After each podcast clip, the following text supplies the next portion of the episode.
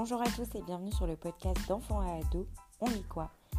Ici, le but est de vous partager les différentes lectures qu'un enfant âgé de 10 à 12 ans peut avoir ainsi que son avis.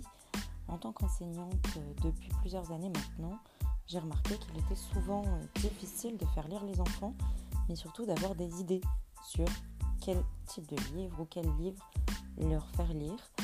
C'est pourquoi ici, des enfants âgés de 10 à 12 ans, en préparation d'une rentrée au collège, vous présentent leur meilleure lecture en donnant leur avis et en vous aiguillant vers des livres qui pourraient intéresser vos enfants.